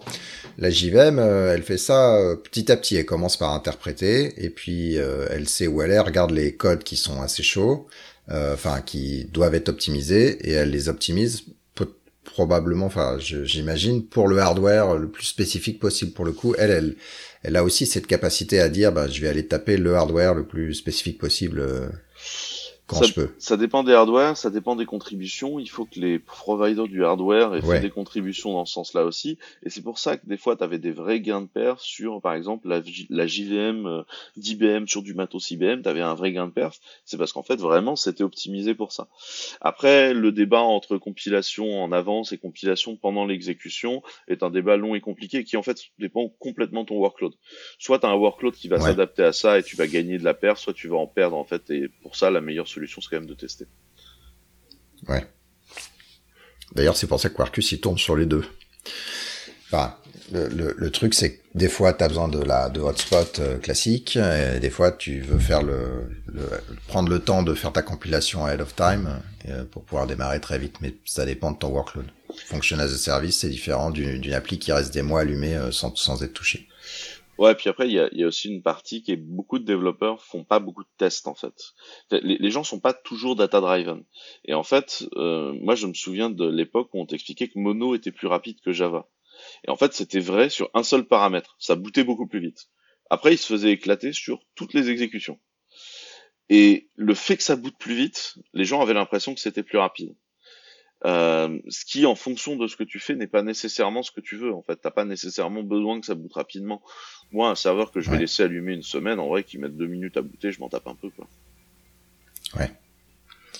D'ailleurs, Quarkus, on pourrait penser que c'est ça, mais il y a le, raisonnement, il est pas tant. En fait, le fait que ça boot super rapidement, c'était vraiment un accident de l'histoire. Euh, nous, ce qui nous intéressait d'optimiser, c'était la, la, le nombre de requêtes par seconde par mégabit consommé, en fait. Ouais. Parce que pour nous, euh, la densité, c'est là où, euh, enfin, les, clients, euh, quand ils commencent à vraiment embrasser cette notion de d'orchestration, etc., ils disent bon, bah, à un moment, c'est bien, mais Java, là J'en mets 5 et puis ça m'a tout bouffé là. Donc le, nombre de requêtes par seconde par mégabit, c'est ça qu'on a qu'on a essayé d'optimiser.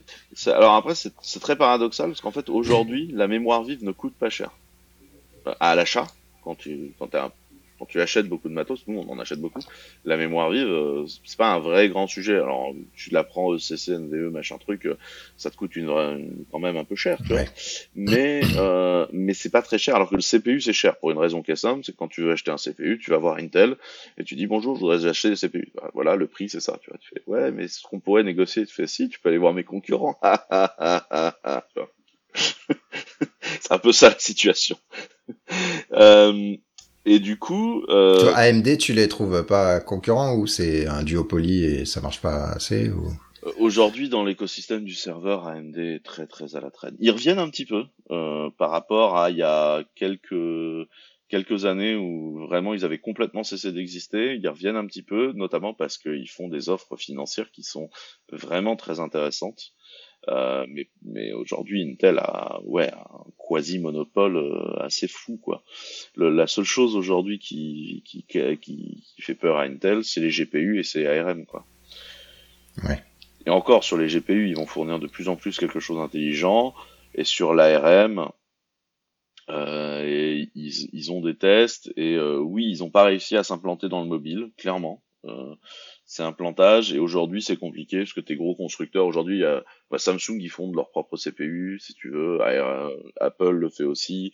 Donc euh, si tu veux le problème pour Intel de rentrer sur ces marchés là c'est que comme c'est des marchés déjà hyper concentrés avec très peu d'acteurs euh, c'est plus vraiment un sujet technique c'est vraiment un sujet business euh, de Samsung qui pourrait décider du jour au lendemain de dire en fait ça me fait chier de fondre mes CPU et je vais m'allier à Intel pour faire ça tu vois mais, mais ce serait pas nécessairement une décision technologique, tu vois ce que je veux dire. Ouais. Et donc pour revenir à la RAM? Donc en fait la RAM est pas chère, mais c'est le principal euh, levier d'achat. C'est-à-dire qu'en fait quand tu achètes une bécane aujourd'hui euh, sur Amazon, euh, la bécane que tu loues, tu gardes peu le CPU et énormément la RAM, euh, alors qu'en fait la RAM est le truc le moins cher. Et, euh, et, et tu vois pour Amazon. Ouais, ouais, ouais. Alors, il se trouve que du coup, en général, ce qui se passe, c'est que on augmente la capacité du CPU en même temps qu'on vend de la RAM, parce que en fait, ce qu'on a compris, c'est que tu voulais une bécane plus puissante, donc en fait, on te colle des, des CPU plus puissants. Mais, euh, mais en fait, c'est très artificiel, tu vois. C'est pas euh... et, et, en fait, les CPU aujourd'hui, ils sont vendus et revendus et revendus. Tu vois, on n'a pas les chiffres exacts de l'overcommit sur Amazon, mais il y a, y a plusieurs dizaines de systèmes d'exploitation qui tournent sur chaque corps, tu vois. Euh, Et donc euh, souvent quand tu rames, les gens ont l'impression qu'il faudrait mettre plus de RAM, alors qu'en fait ce qu'il faudrait c'est juste prendre des, t'as des machines chez Amazon qui te garantissent plus d'accès au CPU, et en fait ce qu'il faudrait c'est plus que t'aies plus d'accès au CPU. Quoi.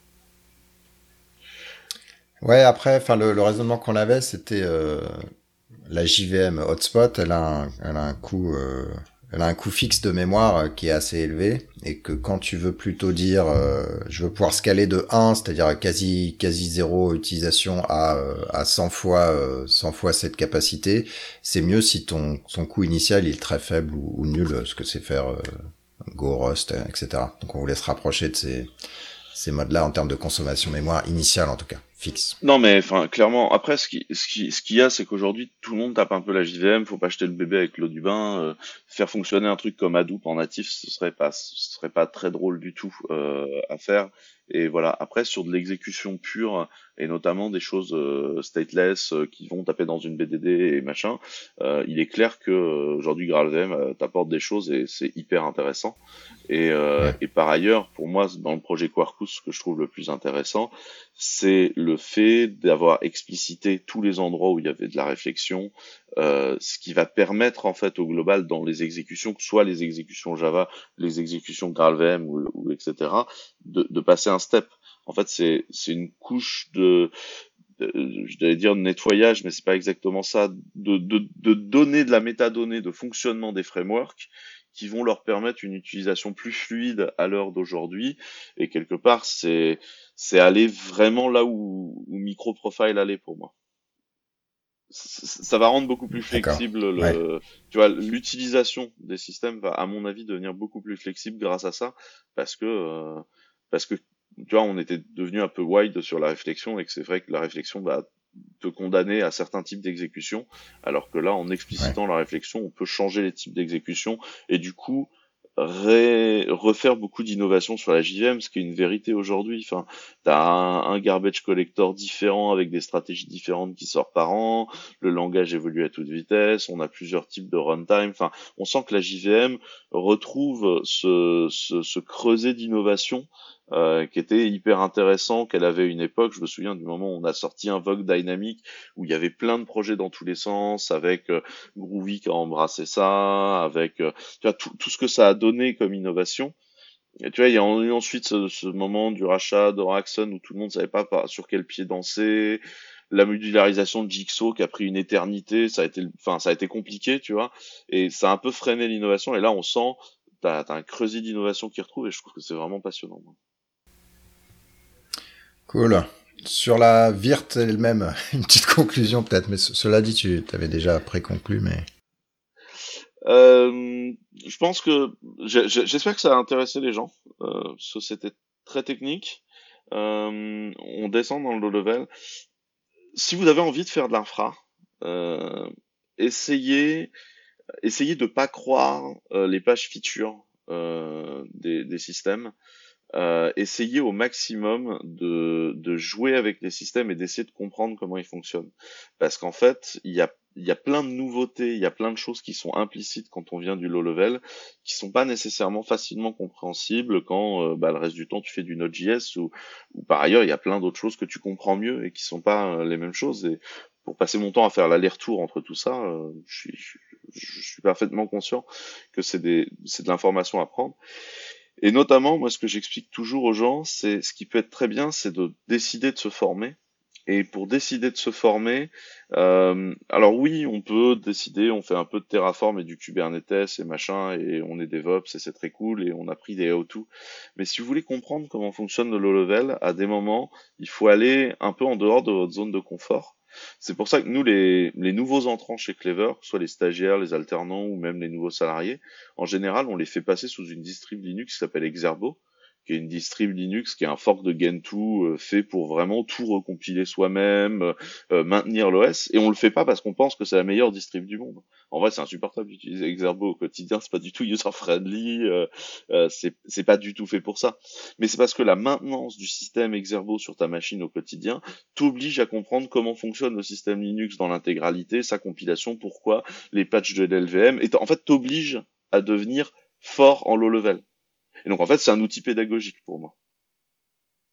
D'accord. Et ton CFO, il doit, il doit en chier quand même. ouais, alors le CFO, non, il est sous OSX. et, et, après, je dis ça, moi je suis sous OSX, mais parce que moi, des fois, je dois utiliser Office et que j'ai décidé que j'étais trop vieux pour faire la maintenance de, de Wine et tout pour utiliser Office et que, et que voilà. C'est ça. Mais euh, mais en fait, si tu veux, je pense vraiment que ça peut être intéressant. Enfin, venez dans le bel level, c'est drôle. En plus, vous allez pouvoir faire euh, du Rust, des choses comme ça. Euh, enfin, c'est drôle, on, s'amuse.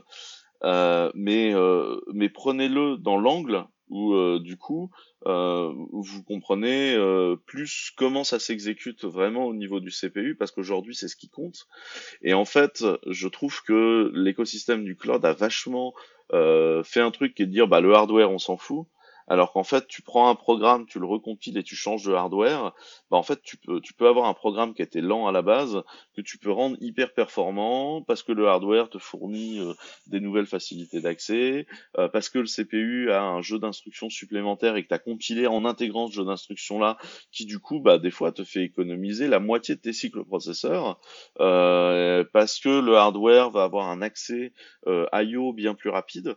Nous par exemple, on utilise des grosses blades aujourd'hui parce qu'on sait qu'on a un accès IO au disque dur interne au Blade qui est monstrueux. C'est du HP, c'est bien construit, c'est vraiment solide euh, et ça nous permet d'avoir des de l'IO très rapide sur ces choses-là.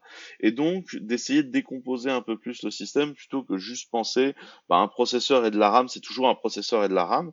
En fait, non. Le, le hardware reste spécifique et reste un sujet d'expérimentation pertinent. Mais la complexité, moi, je pense, c'est que le cloud provider, il a zéro intérêt à te montrer les différences et, enfin, je veux dire, il, il, est là pour te simplifier l'offre euh, et du coup, il, tu, Enfin, tu vois plus, tu, tu vois pas le CPU qu'utilise Google ou, ou même le, le, ouais. les bus et les machins. Mais c'est pour ça que des fois, euh, des fois, le cloud n'est pas la bonne solution, tu vois. Je dis ça, je suis un vendeur de cloud, tu vois, mais euh, mais c'est aussi pour ça que nous on a vendu du on-premise, c'est parce qu'il y a des gens à qui on pense qu'il vaut mieux qu'ils aient du hardware spécifique, qu'on recompile la totalité de ce qu'on fournit. Nous, on a des factories hein, pour faire ça, c'est très automatisé. La totalité de ce qu'on fournit pour ce hardware spécifique là et gagner les 30% de perf gratos que tu peux avoir juste en faisant ça, euh, parce que tu vas gagner en perf brut, tu vois. Après, euh, si tu veux, c'est l'éternel débat entre euh, plus tu vas faire d'abstraction et plus tu vas te rapprocher du, du métal.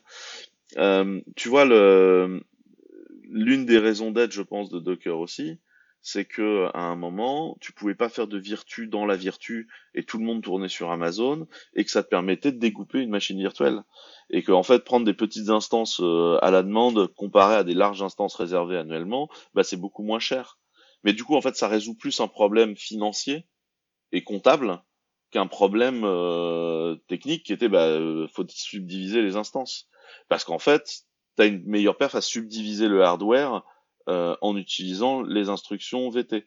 Mais pour subdiviser le hardware en utilisant les instructions VT, ça veut dire qu'il faudrait que le cloud provider te laisse faire beaucoup de choses au niveau du hardware que tu ne peux pas faire. Tu vois, enfin, ça rentre dans des cas d'implication qui sont un peu compliqués et qui, euh, pour moi, il faut, faut décider où est-ce que tu places les choses. Mais tu peux gagner de la perf. Euh, tu vois, ça dépend en fait. Si tu décides de réécrire totalement un énorme progiciel parce que t'as pas de perf euh, sur euh, ta nouvelle infrastructure cloud, en fait la bonne méthode est peut-être juste d'acheter trois babas et de la faire tourner dessus. Et en fait, euh, pourquoi pas Ça peut être aussi une bonne méthode. Ouais. Ouais. Après moi, Docker, je vois plutôt comme un enabler de déjà tout le monde se standardise sous le même le même le même OS, même si on n'est pas dedans, enfin même si nativement t'es pas dedans, et simplifie le l'approche du genre bah je veux je veux déployer ce truc là je l'ai configuré une fois et ça marche sur ma machine ça marchera en prod. Bon alors c'est j'hyper simplifie euh, mais je pense que s'il y a il y a cette notion du développeur il coûte plus cher que la babasse et du coup euh, voilà on préfère euh, c'est sûr mais d'un autre côté si tu veux le, le problème de ce format de packaging là c'est qu'en fait c'est pas un packaging qui est descriptif c'est un packaging où tu drops tes binaires. En fait, c'est un gros zip avec tes binaires dedans, quoi. C'est, alors c'est sémantisé, c'est utile et c'est très pratique. J'ai Docker sur ma machine, je m'en sers tous les jours. On a été le premier cloud public à fournir du Docker. Je, dis pas ça pour être désagréable du tout, mais le problème, c'est qu'un Docker qui tourne, bah tu sais pas ce qu'il y a dedans, tu sais pas quels sont les binaires, tu sais pas pourquoi, tu sais pas dans quel sens. Euh, déjà, on a du mal à convaincre les développeurs de mettre à jour, si tu veux, euh, leur dépendance euh, s'imaginer que les mecs vont mettre à jour euh, l'OS entier, euh, tu vois, est-ce que c'est vraiment ça? Et tu regardes les rapports à Sneak qui fait régulièrement des rapports sur les failles, les SNIC, ils ont pris les 100 images les plus utilisées du Docker Hub et ils disent, euh, bah dedans, euh, c'est pas compliqué, tu as entre 100 et 150 failles majeures, critiques, hashtag cataclysme, parce que les images sont pas mises à jour. Parce qu'en fait, si tu veux, le problème de faire des formats de packaging binaire, c'est que c'est des formats où tu sais pas trop comment ça fonctionne et que comme aujourd'hui, c'est des formats qui sont, enfin, si tu veux, un Dockerfile, c'est un script que tu exécutes. Si je remets ça dans une perspective que les développeurs vont comprendre, c'est un petit peu comme Ant, tu vois. Et si tu fais un Ant file euh, comparé à un Maven, enfin on sait tous les deux que le Ant file ça va finir en cataclysme, tu vois. Euh, et que le Maven ou que le Gradle aujourd'hui euh, va être plus récent et plus construit dans sa façon d'utiliser les choses, qui va te fournir en plus maintenant un Gradle log qui te permet de savoir quelles sont tes évolutions, etc. Et qu'en fait le Ant, le, le, Gradle ou le Maven, il est sémantique, alors que le Ant c'était du scripting. Et je pense que c'est ça euh, le pont, tu vois. Tu, tu n'as pas réactivé ton micro pour parler. Non. Voilà. Non, parce que je parlais pas en fait, je, je opinais du sous-chef, euh, comme disait euh, des, euh, des proches. Des proches, ouais. mais, mais du coup, c'est plus, tu vois, pour moi, c'est plutôt ça, ça, ça le souci. Mais c'est pas nécessairement grave parce que c'est une évolution. Docker a permis un truc, c'est de libérer, et puis c'est très utile pour des milliers de trucs. Tu fais toute ta CI dedans, c'est quand même très pratique. Là où par contre, comme tous les outils, c'est pas la panacée, il n'a pas, il a pas guéri le cancer, euh, c'est qu'en fait, euh, il faut, il faut savoir raison garder. Et moi, ce qui me va pas avec, c'est le discours du, bah, tu vas avoir le même binaire du PC du développeur euh, jusqu'à la prod. Où ça, je trouve que bah, sur le papier, ça fait toujours plaisir aux développeurs parce qu'ils s'engueulent toujours avec l'admin 6 pour qu'ils mettent en prod. Mais en fait, je je pense que c'est une arnaque intellectuelle ce truc-là. D'abord parce que c'était une bonne idée de mettre le PC du développeur en prod, on n'aurait qu'à envoyer nos, nos MacBook via FedEx dans le dans le data center. Et ensuite parce que précisément pour la conformité au hardware, etc. Je pense qu'une recompilation du code régulière et documentée est une bonne chose de façon à s'adapter au hardware et à fixer des, des failles euh, sans avoir besoin de l'intervention du développeur. Et ensuite, euh, parce que euh, si tu veux, si tu dis que le, développeur va shipper lui-même euh, en prod, c'est-à-dire que soit tu as une infrastructure tout automatisée, c'est ce qu'on fait chez Clever Cloud, soit euh, tu admets que quand il va y avoir un souci, tu es capable de réagir. Parce que très concrètement, avant, pourquoi les admin 6 étaient chiants? Et, je, je, prends, imaginez le cas d'une boîte où vraiment tu as le fight entre les développeurs et les ops, avec les ops qui t'obligent à passer par un process très rigoureux pour mettre en prod et les mecs t'emmerdent parce que tu as décidé que c'était chiant, etc. Bah en fait, ils ont besoin de comprendre comment marche l'application. Et avant de la mettre en prod. Aujourd'hui, si tu leur ships un paquet de binaires en faisant, bah, tu fais Docker Run et t'as pas à savoir comment ça marche, très concrètement le processus de comprendre et l'apprentissage sur le fonctionnement applicatif, au lieu d'avoir lieu en avance de phase, il a lieu lors du premier échec. Et au premier dawn, c'est le moment, en fait, on va ouvrir le machin, on va essayer de comprendre comment ça fonctionne. Et est-ce que tu as vraiment envie que le moment, enfin, tu vois, le temps d'apprentissage ait lieu en pleine crise, ou est-ce que tu préfères qu'il ait lieu avant? C'est très compliqué, tu vois, comme choix. Mais, mais je pense. Just in time. Euh, Just in time clusterfuck. c'est ça, et c'est pour ça qu'aujourd'hui tu as beaucoup d'ops qui sont pas pro Docker, et j'essaye d'expliquer ça aux développeurs parce que tu as beaucoup de développeurs qui comprennent pas le pourquoi. C'est parce qu'en fait, euh, quand vous vous l'avez codé, vous savez comment votre programme marche mais les gens qui l'exploitent ne savent pas toujours comment euh, ça fonctionne. Et c'est pour ça que après dans l'écosystème, euh, enfin tu vois, effectivement si tu concentres que sur Docker, mais dans l'écosystème où tu as un orchestrateur, etc., tu as quand même, euh, tu vois, OpenShift à S2I, il y a des choses un peu équivalentes, PureCube, etc. Donc il y a, ils essayent d'automatiser, enfin d'un truc, un truc qui est acceptable pour le développeur et qui permet à l'ops de voir le truc se construire et de c'est ce qu'on construit chez Clever. Quand on te dit, bah, tu nous files euh, ton code, on va le construire. Et il se trouve que nous, on fait plein d'analyses dessus. On a plein de services qui font de l'analyse, qui comprennent comment fonctionne ton code pour le maintenir en production derrière. Et c'est comme ça qu'on fait l'apprentissage. Quand tu nous envoies du Docker, bah, en fait, on peut pas faire cet apprentissage-là. Notre monitoring est moins pertinent parce que nous, on a lancé une boîte noire, donc on l'a lancé, ça s'est très bien passé, enfin, et ça marche, et on a plein de gens qui font du container as a service sur Clever Cloud. C'est juste que ce sera moins pertinent parce qu'on n'a pas la capacité d'analyse que va te donner quelque chose de sémantique. Le code, il est sémantique. Le binaire, euh, bah, tu le lances et euh, t'espères que ça va bien se passer. Quand tu regardes le code, tu sais si, si le code est en train de faire de l'HTTP ou autre chose. Quand tu regardes un Docker, on dit j'ai ouvert le port 8080 et je prends du TCP dessus. Ok, j'ai aucune idée de ce qu'il y a dedans, je sais pas comment ça fonctionne, je sais pas quelles sont les libs sous-jacentes, je suis pas capable de te dire, voilà, il y a un gros problème, euh, t'as une faille de sécu. Un... Mais c'est l'éternelle lutte entre euh, ça fonctionne et euh, tu vois le It Works euh, de Apache euh, quand tu le démarres et le c'est sémantique, c'est bien propre, on sait où on va et tu te retrouves avec des projets comme Herd où on attend toujours la release, tu vois. Ouais. ok. Mais, mais je pense qu'il faut euh, pas, il faut pas jeter le bébé et, et tout. Il faut, faut accepter les deux. Euh, Moi, mon discours, il est plus de dire, aujourd'hui, à la fin, nos programmes, ils tournent sur du silicium. Intéressez-vous à comment fonctionne le silicium parce que c'est un environnement entier que je trouve pertinent et intéressant et il y a plein de choses à découvrir. Et du coup ce sont des choses dont vous pouvez avoir des impacts après dans votre logiciel parce que ça peut avoir des choix de technique ou ça peut avoir des choix de compile ou c'est ce qui va vous expliquer pourquoi vous allez faire un truc en Quarkus ou pourquoi vous allez faire en Rust pourquoi vous allez le faire en Node.js parce qu'en fait ce truc là on s'en fout il n'y a pas besoin de perf. Enfin tu vois et, et, et à chaque fois tu vas pouvoir redesigner ton pattern et plus tu comprendras comment fonctionne le silicium plus tu vas prendre des décisions éclairées et pertinentes sur les choix et après tu pas obligé d'aller fondre tes propres processeurs. Hein. Ah tiens, dernière question parce que c'est intéressant. Tu crois que tu crois que t'es pas obligé d'aller fondre tes propres processeurs? Tu sais, il y a, y, a, y a ces fameuses euh, théories de l'économie d'échelle où ils disent bah, de toute façon le Google euh, il peut faire ses processeurs et il sera optimisé et machin et pareil pour Amazon et que euh, pareil pour Azure et derrière si tu utilises le truc standard tu vas te faire niquer quoi. La fameuse théorie de l'économie d'échelle est très variable. D'abord parce que tu peux faire des économies sur des choses euh, beaucoup plus distantes. Par exemple, plus tu vas gérer des black box comme tu fais en IS, moins tu es capable d'optimiser ton infrastructure, plus tu es obligé de mettre de l'infrastructure qui te coûte très cher sur des sujets comme euh, les IO, donc le réseau et le stockage, où tu es obligé d'être très rapide si tu aucune idée de ce qui fonctionne dedans.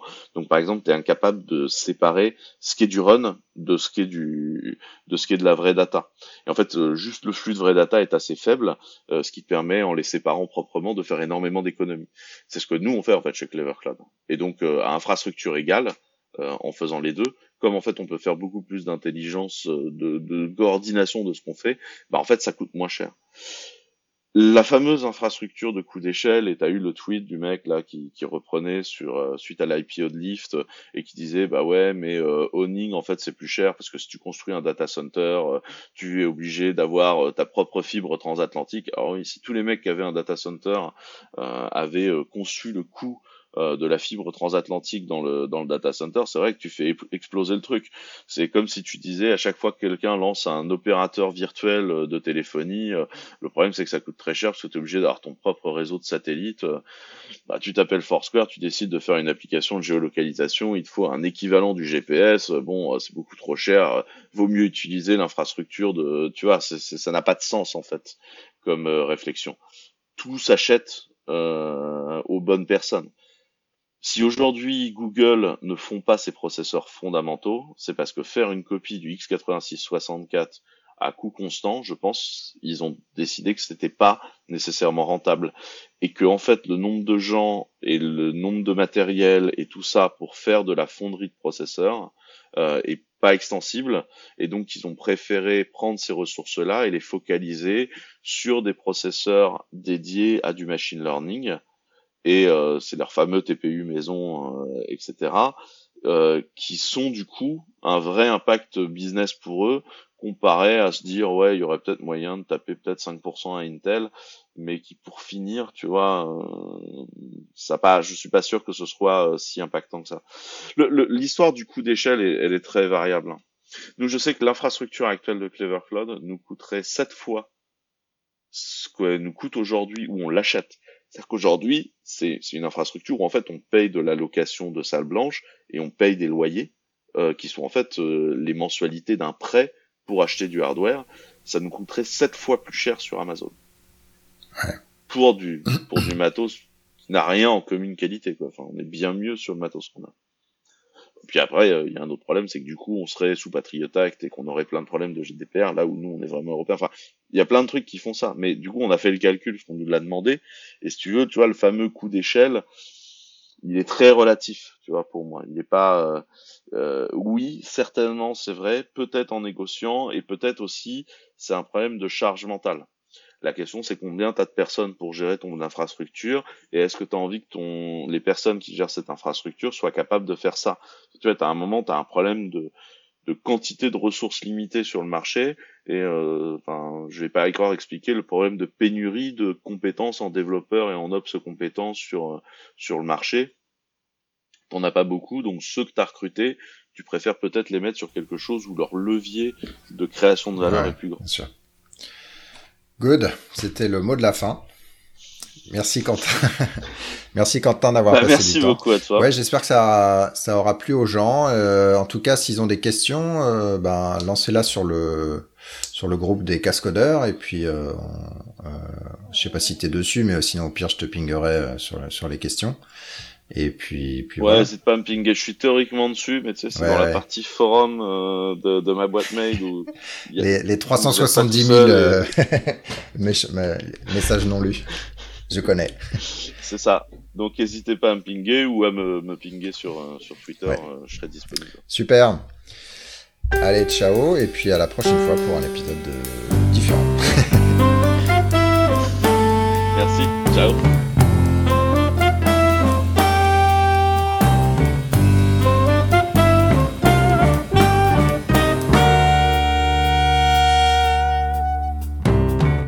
Le thème musical est le thème numéro 3, gracieusement offert par podcastem.com. P-O-D-C-A-S-T-T-H-E-M-E-S.com. Le logo a été dessiné par Nicolas Martignol, alias le Touilleur Express. www.touilleur-express.fr